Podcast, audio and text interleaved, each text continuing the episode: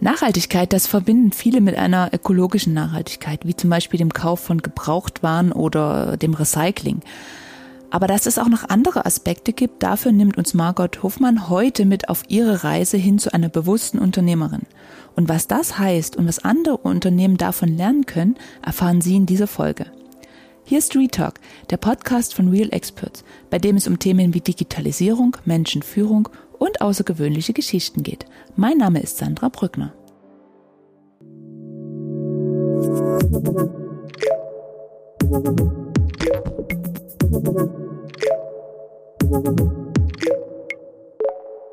Hallo Margot, ich grüße dich. Hallo Sandra, freut mich, dass ich heute da sein darf. Ja, ist schön, dass du dir Zeit nimmst für uns. Ähm, Margot, wir hatten ja im Vorfeld auch schon gesprochen und ähm, du nimmst dich ja als äh, bewusste Unternehmerin wahr. Vielleicht, ähm, und das kam ja jetzt auch im Teaser, dieser, dieser Begriff auf, erklärst du den Zuhörern erstmal, erstmal, wer du bist, ne, mit wem ich hier spreche und ja. was es mit dem bewussten Unternehmer auf sich hat. Ja, das ist natürlich eine spannende Frage und es äh, steckt da natürlich auch eine längere Geschichte dahinter, also sozusagen mein Werdegang, den, wo ich ein bisschen etwas über mich erzählen werde. Und dann kommt dann auch schon ein bisschen langsam heraus, äh, warum ich zu diesem Begriff bewusster Unternehmer gekommen bin, ähm, weil bewusster Unternehmer fasst jetzt nicht nur einen äh, Berufstitel zusammen, sondern umfasst, wie es in meinem Fall ist, mehrere Fähigkeiten, äh, bringt die ganzen Erfahrungen mit sich, die man in seiner Ausbildung und in den Jobs ge gemacht hat. Und möchte da mal so ein bisschen was darüber erzählen. Also natürlich habe ich angefangen mit einem klassischen Werdegang mit dem Fokus, lerne etwas Anständiges, habe einen guten Job und sei so lange wie möglich in diesem einen Job. Das war so natürlich von den Eltern mitgegeben. Sie wollen, dass du erfolgreich bist und Karriere machst. Und Schule habe ich dann gemacht mit Matura, also wie bei euch das Abitur mit dem Schwerpunkt Kultur- und Kongressmanagement. Und dann war auch schon der erste Job in der Hotellerie, Fünf-Sterne-Hotellerie, wo ich dann auch viele ähm, Sparten durchgemacht habe. Mein Ziel war Eventmanagement. Natürlich muss man dann vorher andere Erfahrungen sammeln und das war dann der Weg über die Zimmerreservierung und bin schlussendlich dann im Eventmanagement gelandet und blieb dann aber auch weiter in einem Aus- und Weiterbildungsberuf für Bankangestellte, das heißt die Organisation von Seminaren, von Events. Das ist das, was mir sehr viel Spaß macht, mit Menschen zusammenzuarbeiten, weil dann bekommt man auch immer ein direktes Feedback zurück, ob man jemanden glücklich gemacht hat und das sieht man sofort und das macht einen selbst dann natürlich auch glücklich. Bin dann auch äh, immer in dieser Sparte geblieben, also jetzt irgendwo mit Zahlen oder Controlling, das wäre überhaupt nicht mein Job. Und es haben sich dann bei mir gesundheitliche Probleme aufgetan und habe dann mich auch mit der ganzheitlichen Medizin beschäftigt, habe selbst eine Ausbildung auch in der ganzheitlichen Körperarbeit gemacht. Mit einher ging dann auch eine starke mentale Veränderung. Und es kam irgendwann der Punkt so, ich will diesen Job nicht mehr, ich mag diese Beziehung nicht mehr, Ausschluss, ich beende beides zum gleichen Zeitpunkt ich mache mal was ganz anderes, ich gehe reisen und überlege mir in dieser Zeit, was ich machen möchte in meinem Leben, wo möchte ich hingehen, möchte ich noch eine Ausbildung machen, weil studiert hatte ich noch nicht. Und so hat es mich dann für sechs Monate einmal nach Thailand verschlagen und bin dann irgendwie hängen geblieben, bin tauchen gegangen und habe die Ausbildung zum Tauchlehrer gemacht.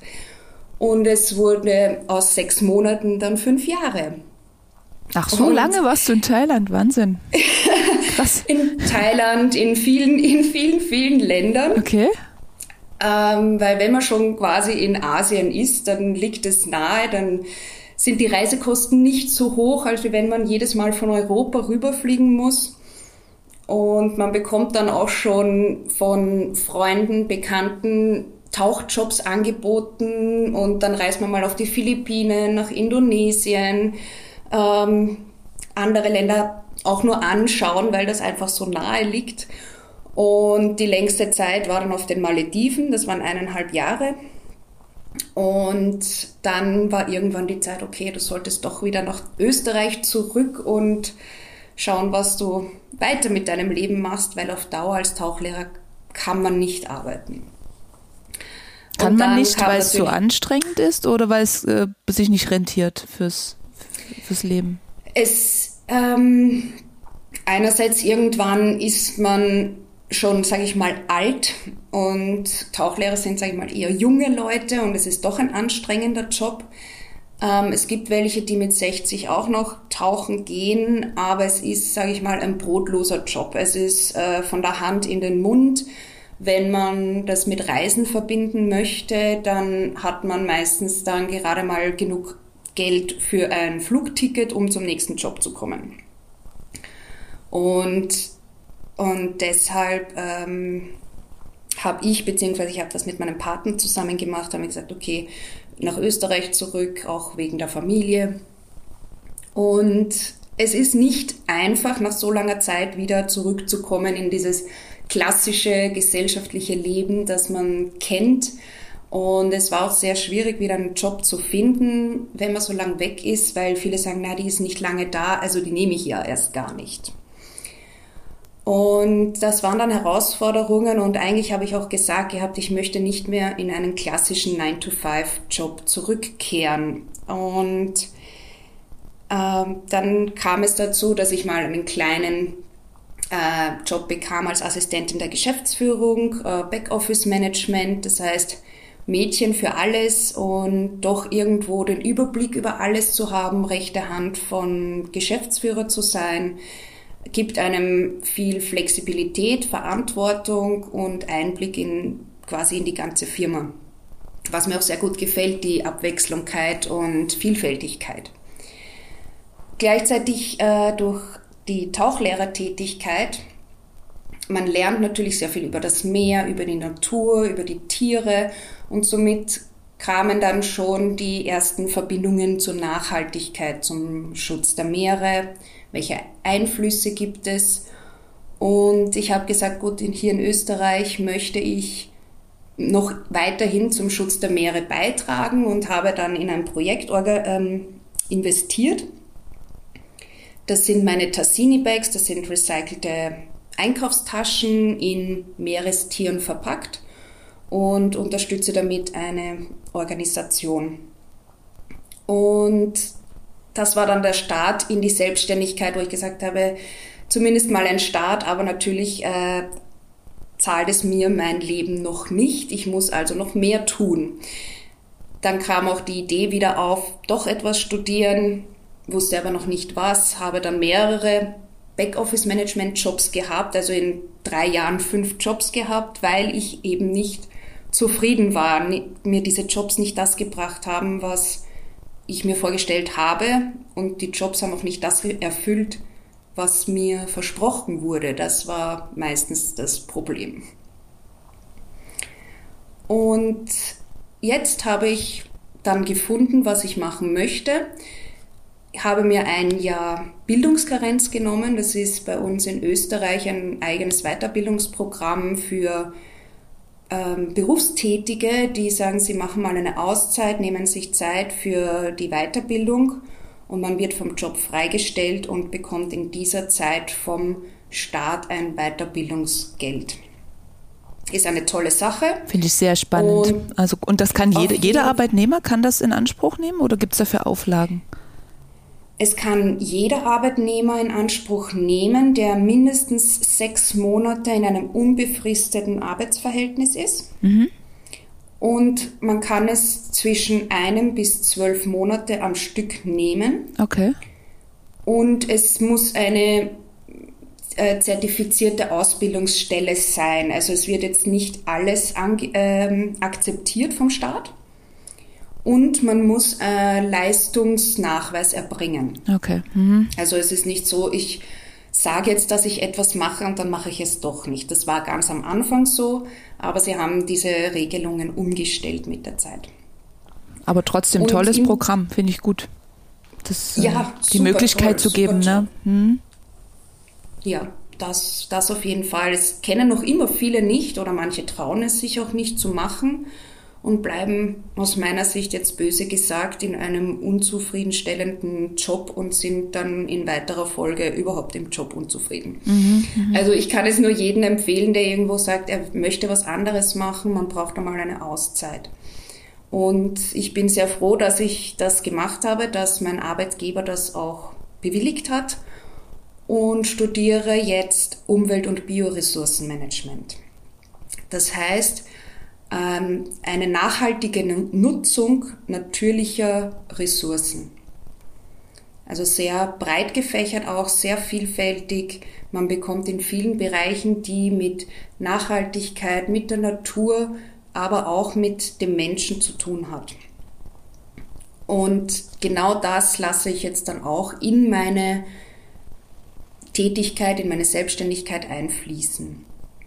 Also das kann man auch, sage ich einmal, in einem Angestelltenverhältnis genauso einfließen lassen. Das kommt darauf an, wie viel Spielraum hat man selber, wie sehr möchte man sich einbringen, engagiert man sich im Unternehmen, um etwas zu verändern. Und das bringt mich auch dann wieder eben zum bewussten Unternehmer.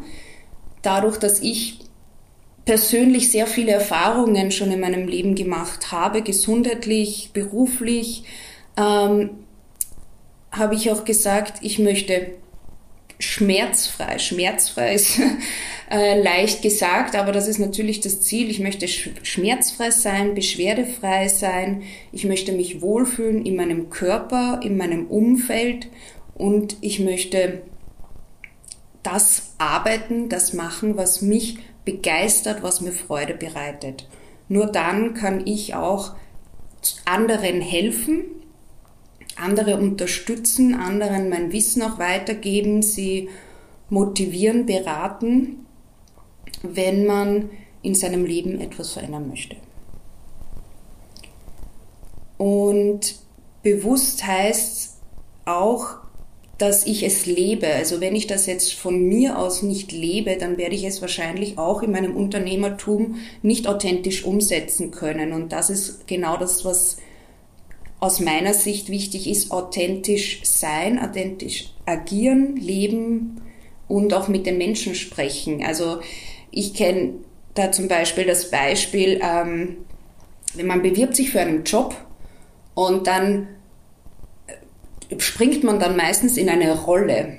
Also man zieht sich ganz anders an, als man sich eigentlich anziehen würde. Aber das macht man, um einen Job zu bekommen. Man schreibt in seinen Lebenslauf oder in sein Motivationsschreiben hinein, wer man ist und wie toll man ist und man schmückt, mit, schmückt sich dann oft mit mehr Federn, als es eigentlich notwendig ist oder ehrlich ist. Und auch in einem Gespräch, in einem Bewerbungsgespräch, die Frage, wie sieht dein Fünfjahresplan aus? Das war für mich immer die schwierigste Frage und dann habe ich auch mir irgendetwas ausgedacht, was die halt hören möchten. Aber in Wirklichkeit hat es meistens anders ausgesehen.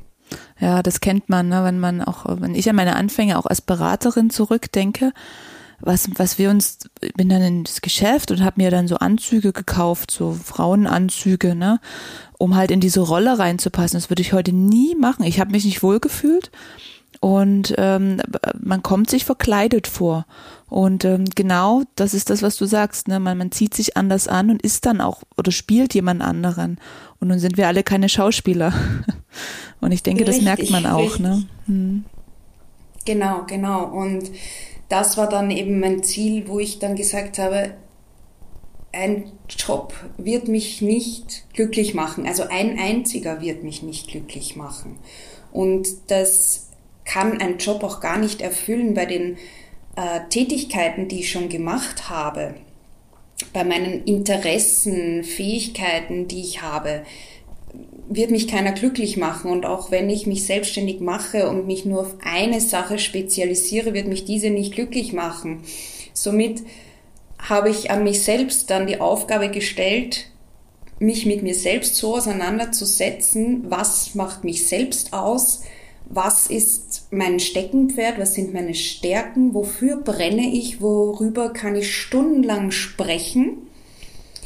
Und ähm, wie kann ich das auch in meiner bisherigen Tätigkeit im Backoffice-Management, was viele brauchen, gerade auch kleine Unternehmen, also ich fokussiere mich mehr auf kleine Unternehmen, das sind ein bis zehn Mann Unternehmen, die jetzt für eine volle Arbeitskraft nicht das Geld haben, aber sagen, für die eine oder andere Tätigkeit brauche ich dann doch wieder jemanden und dann macht man das einfach auf Stundenbasis.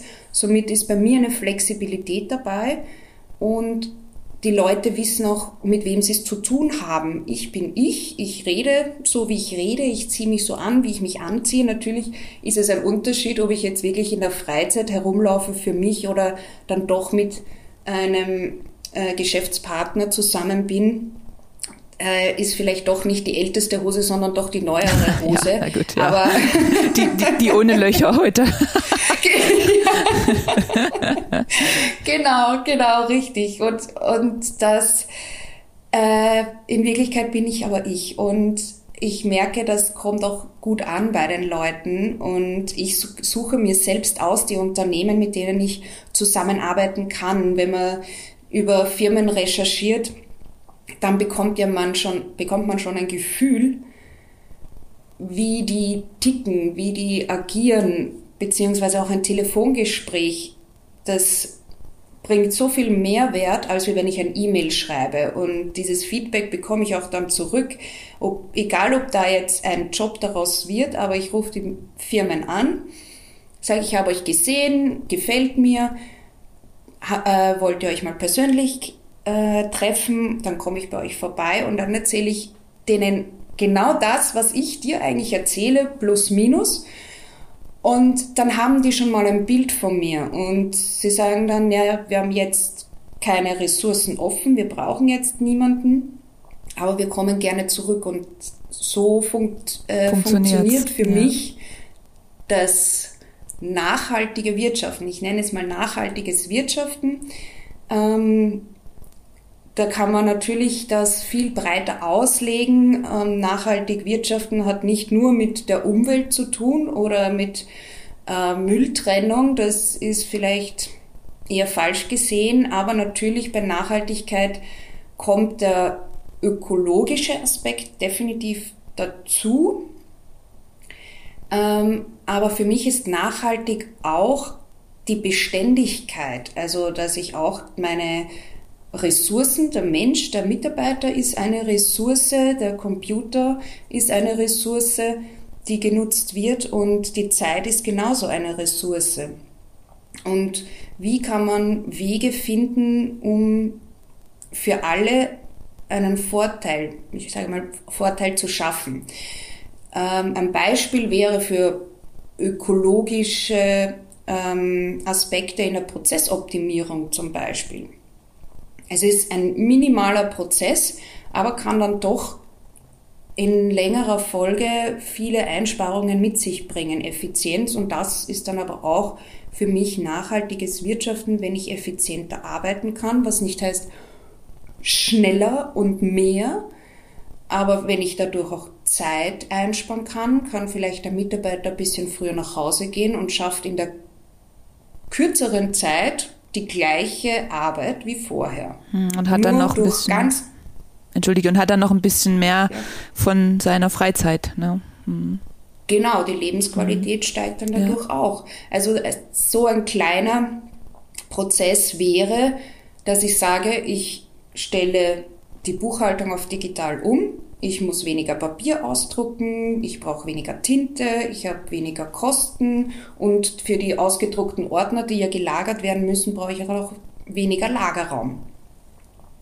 Ja, ja. Also das wäre, wäre eine Prozessoptimierung. Und aber du hast, du hattest mir auch im Vorgespräch erzählt, dass du die, die Firmen, für die du arbeitest, ja auch ähm, jetzt nicht nur die Büroarbeit machst, sondern da auch wirklich reingehst und sagst, äh, Verbesserungsvorschläge mitbringst, um äh, halt in allen Belangen jetzt wirklich nicht nur die ökologische Nachhaltigkeit, sondern eben auch die soziale Nachhaltigkeit, was du gerade meintest, mit, dass die, die Personen, die Menschen länger im Unternehmen bleiben ähm, und die, äh, die PCs länger genutzt werden und so weiter, dann äh, gehst du auch mit Vorschlägen rein und sagst, da an den Stellen können wir auch noch Sachen optimieren.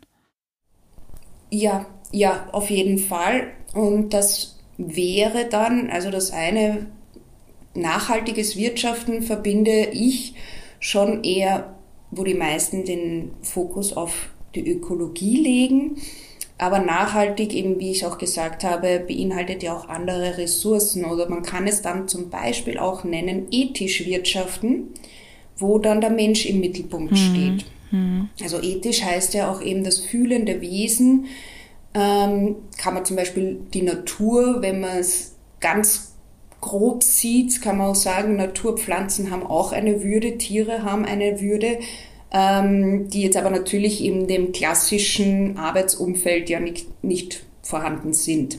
Bleiben wir also beim Menschen, ähm, der da im Mittelpunkt steht, der mehr mit einbezogen wird in die Entscheidungsprozesse. Die Bedürfnisse der Mitarbeiter werden da mehr einbezogen und die Hierarchie wird mehr abgeflacht.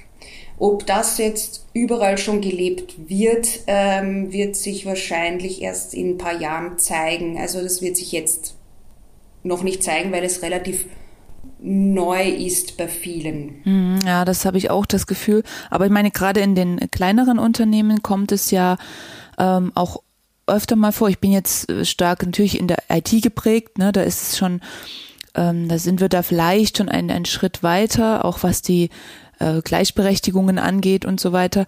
Aber ich denke auch in klassischen Unternehmen, man wird da vielleicht auch gar nicht drum rumkommen, gerade wenn ähm, jüngere Kolleginnen ähm, an, an Bord kommen und die haben ja auch nochmal ganz andere Ansprüche an ihre Arbeitswelt, die Verbindung von Arbeit und Freizeit.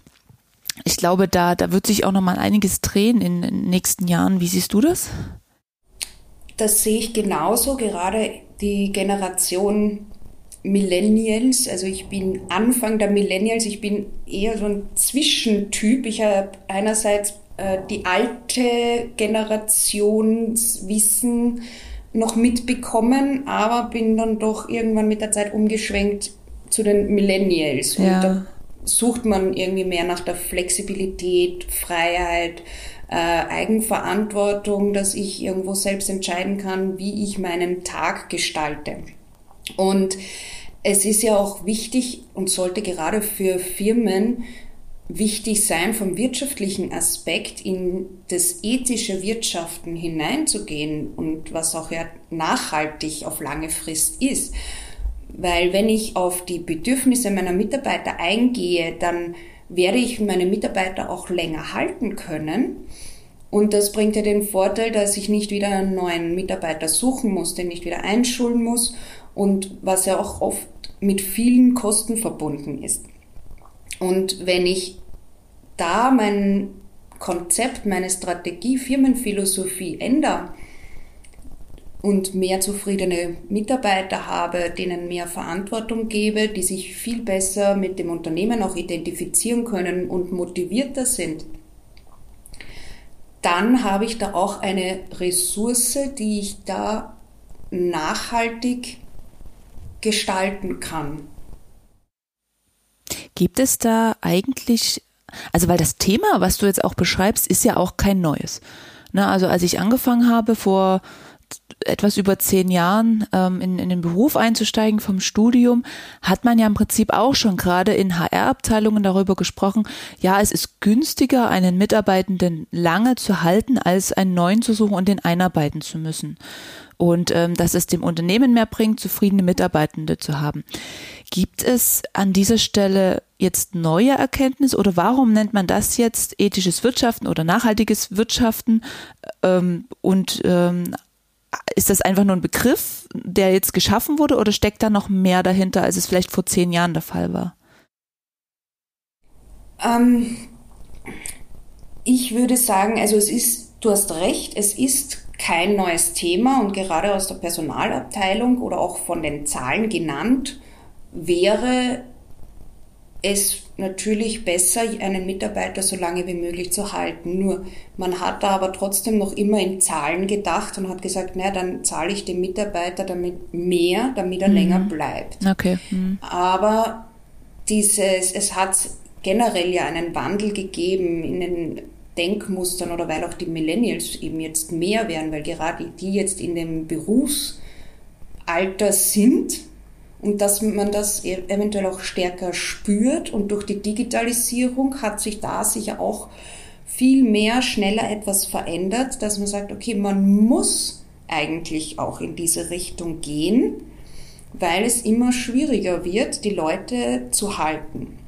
Und man sieht ja auch, äh, die Startups sprießen wie Pilze aus dem Boden weil viele eben sagen, der Job kann mir das nicht erfüllen, was ich brauche für mein Leben, für meinen Lebensstil.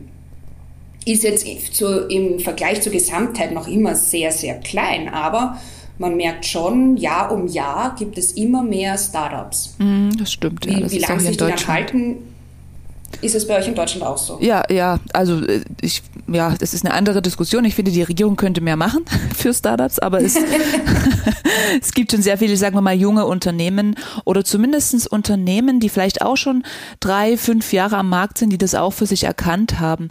Ähm, um die Mitarbeitenden zu halten, muss ich eben mehr tun als einen Obstkorb am äh, am Eingang zu haben, ne? sondern da gehört schon, äh, da, da, reden wir ganz viel über Kultur und Philosophie und Werte auch des Unternehmens. Das haben schon viele erkannt, ja. Ja, ja, das stimmt. Nur dieser Obstkorb, wie du so schön sagst, ähm, wird bei vielen schon vorausgesetzt, kann man fast sagen, oder der, eben der Apfel in der Pause ähm, wird mittlerweile schon vorausgesetzt und deswegen braucht es mehr. Aber das ist etwas, was man auch spüren muss. Und spüren kann man es, indem man mehr Mitspracherecht hat, mit einbezogen wird. Natürlich kannst du in einem 100-Mann-Unternehmen nicht den untersten Mitarbeiter in eine Managemententscheidung äh, mit einbeziehen. Das geht natürlich nicht. Aber wenn es um Mitarbeiterzufriedenheit geht und um diese Gesamtgroßentscheidungen geht, da schon immer wieder Umfragen machen. Was brauchen meine Mitarbeiter? Wie kann ich die fördern? Und da äh, muss es aber nicht immer, glaube ich, mit Geld zu tun haben.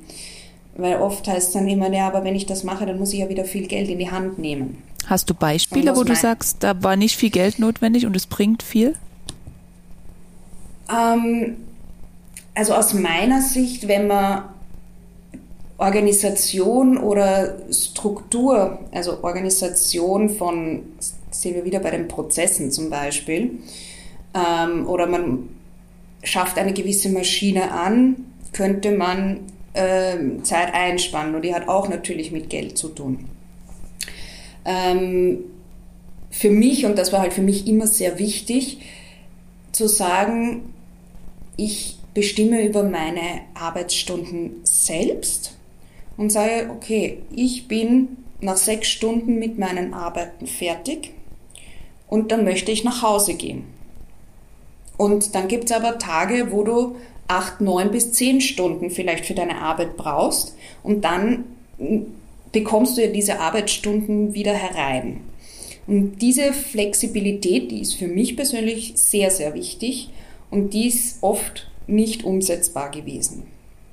Oder eben gerade das mit, der, mit dem Homeoffice jetzt in den letzten eineinhalb Jahren ähm, hat, glaube ich, schon vielen gezeigt, es ist gar nicht notwendig, dass ich jetzt für jeden Mitarbeiter einen Arbeitsplatz brauche.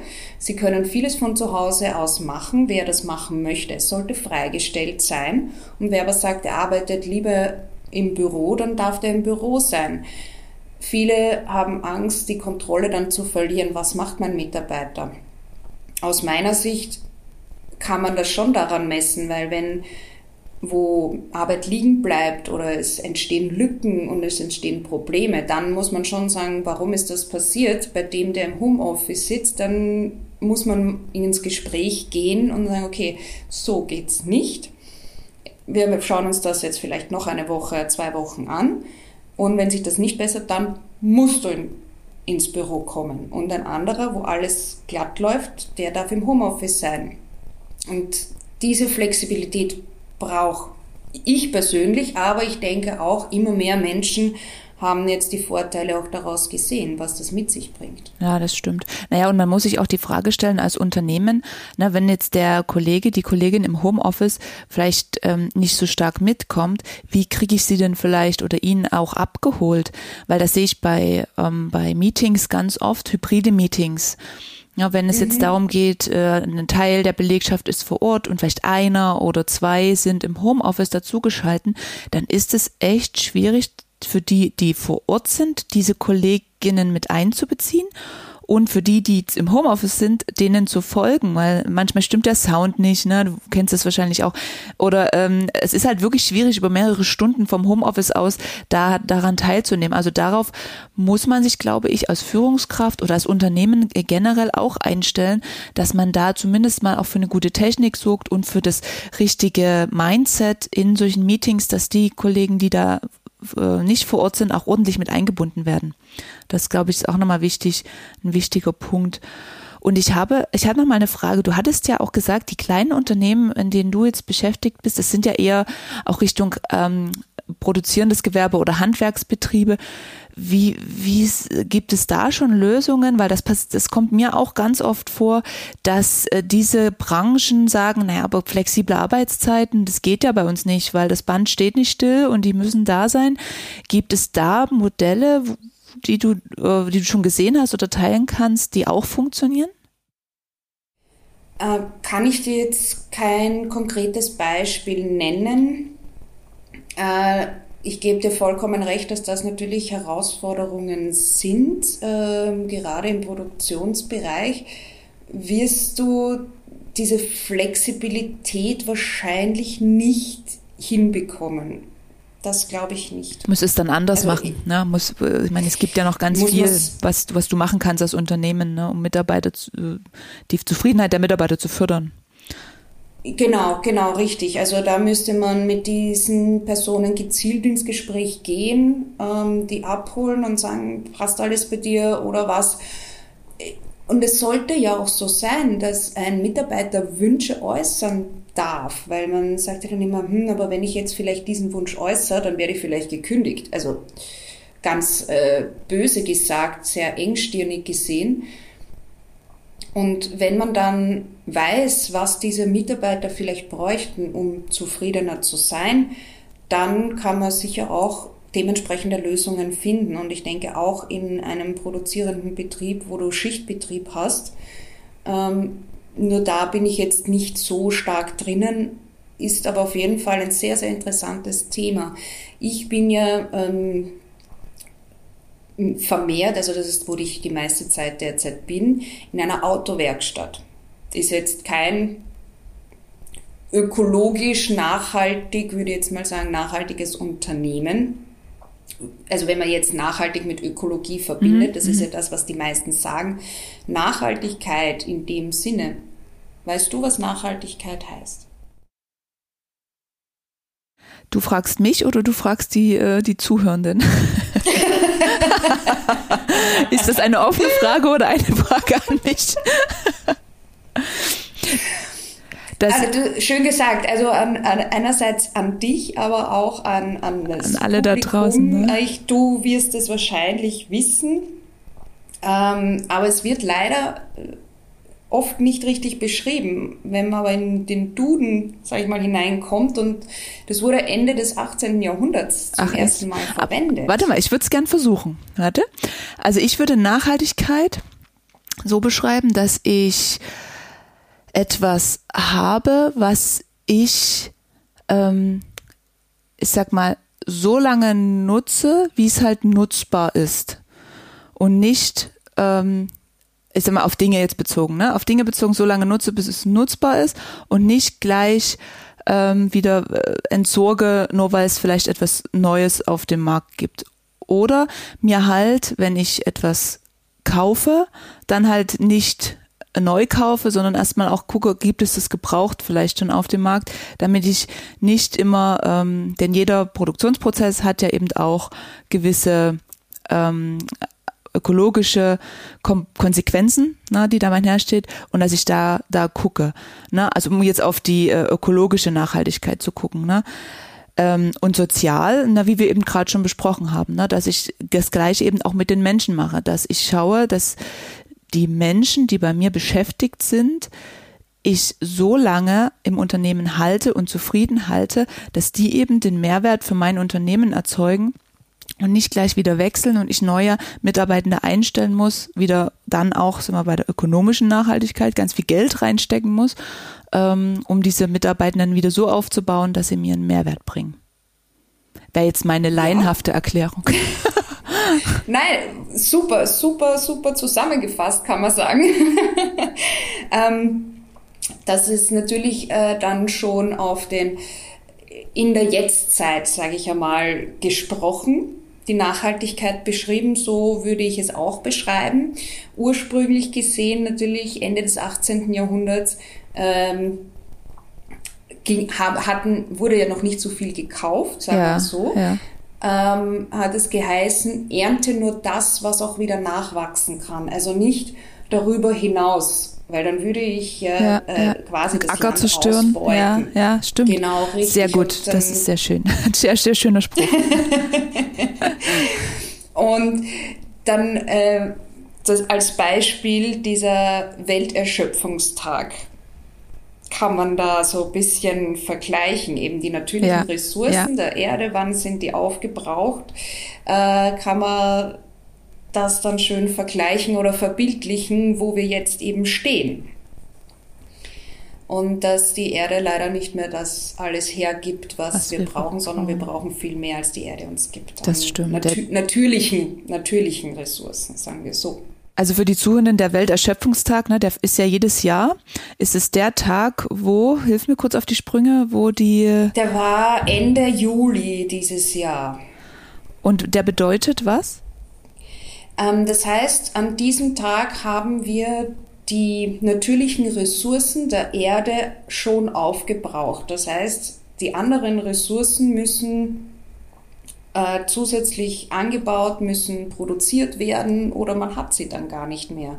Also es muss dann dementsprechend auch schon Lager ähm, berücksichtigt werden, damit wir ein ganzes Jahr quasi überleben können. Und wenn wir uns anschauen, wir leben komplett im Überfluss. Wir haben keinen Mangel an irgendwelchen Lebensmitteln. Der einzige Mangel, den wir hatten in der Pandemiezeit, war das Klopapier. Ja, war das bei euch auch? ja. Das war ja auch. also es war nicht das Brot oder sowas. nee, das war's. Ja, stimmt.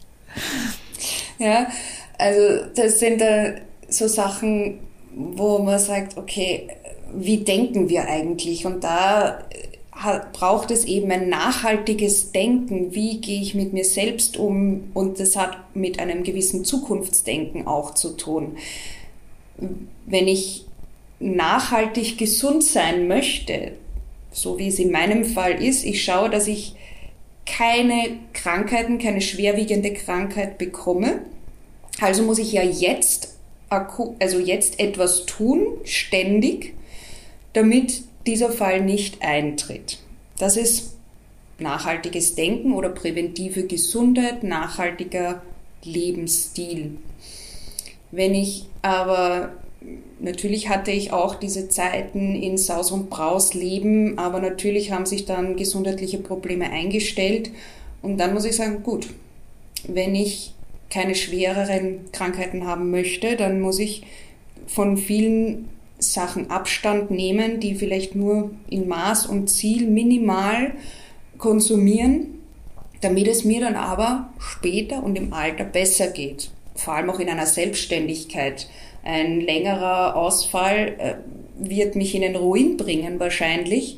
Also muss ich auch in diesem Aspekt schauen, dass ich in meinem Körper oder auch in meinem Geist gesund bin, damit ich arbeiten kann, damit ich meinen Lebensunterhalt verdienen kann, damit ich generell auch eine gute Lebensqualität dann wieder habe. Also es läuft eigentlich immer auf das Gleiche hinaus. Wir wollen ja alle eine gute Lebensqualität haben. Und da liegt es nur an mir selbst, wie ich das gestalte, wie komme ich dorthin. Und dann sind wir wieder bei dem Mindset. Was für ein Mindset habe ich? Und meistens braucht es ein Mindset-Shift, also Denkweise, eine Umstellung meiner Einstellungen, ähm, wie ich in Zukunft leben möchte oder wie möchte ich auch jetzt. Und das ist eine sehr schwere Arbeit, weil ich muss mich mit mir selbst beschäftigen.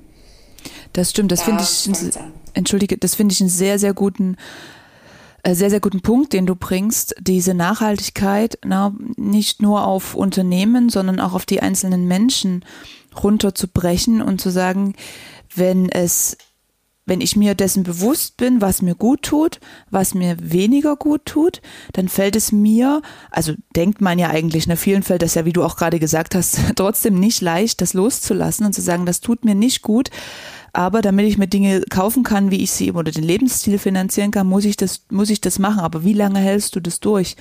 Und wie lange willst du das machen, wenn du Raubbau an deinem Körper betreibst, nur um dir vielleicht die nächste Uhr kaufen zu können? Überspitzt gesagt. Genau. Und äh, ich glaube, dass, und das ist auch das, was Unternehmen ähm, erkennen müssen, dass ähm, dieses Hören auch auf den Mitarbeitenden, ne, da sind wir wieder bei dieser sozialen Nachhaltigkeit, zu schauen, wie geht's demjenigen oder derjenigen und ähm, da vielleicht auch ein Stück weit zu unterstützen, ähm, Hilfestellungen zu leisten, auch aus diesem Rat vielleicht auch ein bisschen weiter rauszukommen. Ne, weil viele Menschen, und da kenne ich auch viele, die schaffen das nicht die können das nicht. Also die, die wissen schon gar nicht, wo sie anfangen sollen oder was sie stört und ähm, so, oder sind viel zu verkopft, ne? Das, das, okay, das geht doch jetzt nicht, weil was, was sollen die Nachbarn denken oder ne? Das ist völlig egal, ne? Richtig, ja. richtig. Das ist ähm, ziemlich egal, weil in erster Linie geht es darum, ich muss mich gut fühlen. Und ich hatte letztens auch wieder Gespräche mit Bekannten und die ziemlich unzufrieden sind. Und habe ich gesagt, ja, wenn man zum Beispiel sagt, ich bin schon so oft eingefahren gegen die, gegen die Tür gelaufen, weil ich zu gutmütig bin, weil ich jemand anderen ständig helfen möchte, bin dann aber am Ende so frustriert, weil mein Engagement und meine Hilfe nicht angenommen wird. Und ich kenne das von mir selbst auch. Natürlich, man möchte, dass es seinem Umfeld, seiner Familie, seinem Partner gut geht. Und man merkt, dem geht's aber nicht gut und man redet auf den ein die ganze Zeit und du sollst doch und mach doch und äh, man macht sich Sorgen. Und dann wird das aber nicht angenommen und man ärgert sich dann noch umso mehr, dass das nicht angenommen wird. Und dann sind oft Streitgespräche, wirklich, ich bin in Streitgespräche gekommen, nur weil ich mich um jemanden sorge. Der fühlt sich natürlich getriggert, mhm, unter Druck weil gesetzt, das genau der Wundepunkt ja, ist. Ja, ja. Und der wird dann total emotional und da habe ich halt für mich lernen müssen, weil ich mich so sehr fertig gemacht habe deswegen. Ich muss mich zurücknehmen und sagen, nein, geht mich nichts an, es ist nicht mein Körper, es ist nicht mein Leben, also ich schaue auf mich. Und wenn jemand einen Rat von mir haben möchte, dann kann er jederzeit zu mir kommen, aber ich werde nicht mehr auf die Leute zugehen, weil da schade ich mir nur selbst. Und das ist das Wichtigste. Ich kann anderen nur helfen, wenn ich bei mir selbst bin, wenn ich reflektiert bin, weiß, okay, das ist selbst mein Wunderpunkt, das ist, sind meine Schwächen, ähm, und so kann ich besser gestärkt hinausgehen und meine Unterstützung, in welchen Belangen es auch ist, anbieten. Das stimmt, das stimmt, das ist echt, das ist wichtig, ne? Und ähm, wenn, wie ich gerade schon sagte, wenn es derjenige oder diejenige nicht möchte, dann bringt das nichts, ne? Das muss jeder selber einsehen und man kann Denkanstöße geben, aber wenn man sich danach schlecht fühlt, dann ähm, muss man halt wirklich auch aufpassen, ähm, dass, äh, ja, wie man damit umgeht sozusagen und dann auch nicht immer alle Schuld bei sich suchen, sondern auch sagen, okay, nee, ist jetzt halt so, derjenige möchte keine Hilfe, dann ist das halt jetzt so, ne? Richtig. Ich habe. Und ich wollte noch kurz auf eines eingehen. Ähm, die, der soziale Aspekt in einem Unternehmen, in einer Firma, dass ein Mitarbeiter keine Angst davor haben sollte, wenn es ihm mal nicht gut geht, wenn es ihm mal schlechter geht und dass die soziale Komponente im beruflichen Leben auch sehr, sehr wichtig ist. Ein Beispiel ist da von einem Bekannten, der Leadership-Trainings macht und äh, führt gerade ein Leadership-Training mit einem durch und natürlich kommt in dieser Phase dann auch irgendwo das Thema, naja, was gibt's noch, wo du nicht glücklich bist? Wie schaut's in deinem Privatleben aus? Und er sagt, naja, was, was hat denn das Privatleben damit zu tun, mit meiner Arbeit und mit meiner Führungstätigkeit? Und da sind dann schon viele Emotionen hochgekommen, allein nur bei dieser Frage. Mhm, mhm. und wenn eine Führungskraft Mitarbeiter führen ähm, soll, motivieren, mit ins Boot holen soll, und dem geht's aber nicht gut, dann wird er dementsprechend auch nicht so gut seine Mitarbeiter anführen, sage ich einmal. Und deswegen ist es eben auch wichtig, dass ich diesen Ausgleich habe, zu schauen, okay, wenn ich Druck habe in der Arbeit, muss ich das irgendwo in meiner Freizeit zu schauen, dass ich das loswerde, ausgleiche, sage ich einmal. Aber genauso auch, wenn ich eine partnerschaftliche ähm, Diskussion habe und die ist emotional, dann trägt, trage ich das ja mit mir mit, auch in der Arbeit. Und dann werde ich auch nicht die volle Motivation im Job mitbringen können, weil das nimmt ja Energie weg. Ja, ja auch nochmal ein guter Punkt. Ne? Also das, ich glaube aber, das kommt auch langsam ne, in, in das Verständnis der, der Köpfe, auch des Managements, dass es wichtig ist, dass, äh, dass beides eine Rolle spielt. Ne? Es ist wie Work-Life ist ja nicht umsonst eine, eine Waage, ne, die, die ausgeglichen sein muss. Und ähm, das ist, also ist mein, mein Empfinden, dass es auch immer mehr wird. Es sind ja nicht alle Führungskräfte, die so weit sind, aber es, ähm, es, es kommt langsam und das ist, glaube ich, auch ganz, ganz, ganz, ganz wichtig an der Stelle. Margot, ähm, ich habe noch eine letzte Frage weil wir sind äh, schon schon lange am Ende. Aber ich fand das Gespräch mit dir so schön. Deswegen. Ähm, äh, wie, wenn ich jetzt als Unternehmen den Podcast vielleicht auch gehört habe und sagen, okay, wie kann ich denn jetzt konkret anfangen? Was könnten denn erste Schritte sein, die ich unternehmen kann, um Richtung ähm, einer ja vielleicht sozialen oder ethischen Nachhaltigkeit, aber auch einer generellen Nachhaltigkeit? Wo man am besten ansetzt am Anfang. Man kann einmal quasi eine Analyse machen. Äh, man sollte die Mitarbeiter kennen, das Klima, die Atmosphäre, die Probleme im Unternehmen einmal kennen. Das ist wie bei jeder, sage ich mal, Prozessanalyse wichtig, dass man da mal eine Ist, einen Ist-Stand hat und dann zu schauen, okay, äh, wo möchte ich aber auch hin? Also gleichzeitig auch eine Vision haben, wo möchte ich mein Unternehmen sehen? Wie soll mein Unternehmen nach außen hin wirken? Die Atmosphäre ist, glaube ich, das Wichtigste.